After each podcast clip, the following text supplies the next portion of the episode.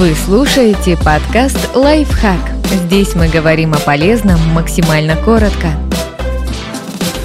Четыре способа оказать себе скорую эмоциональную помощь. Эти навыки не менее важны, чем умение наложить жгут или сделать искусственное дыхание. Научиться замечать эмоциональную боль. Физическая боль предупреждает нас, что в организме что-то идет не так, и нам нужно как можно быстрее с этим разобраться. Эмоциональная боль работает точно так же. Если чувство отверженности, грусть от неудачи или плохое настроение никак не проходят, значит внутри у вас психологическая рана, которую пора лечить.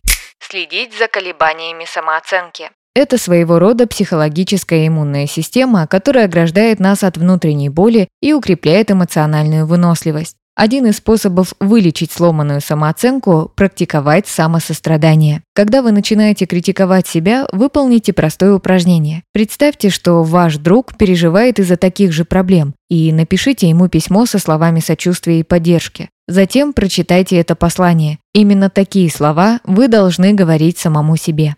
Отвлекать себя от негативных мыслей. Когда вы прокручиваете в голове не самые приятные события без какой-либо цели, например, узнать что-то новое или попытаться решить проблему, это быстро становится привычкой. А она, в свою очередь, может привести к глубокой психологической травме. Самый лучший способ прервать подобные размышления – отвлечь себя задачей, которая требует максимальной концентрации. Например, порешать судоку. Две минуты переключения на новое дело, и вам уже не так сильно хочется возвращаться к негативу.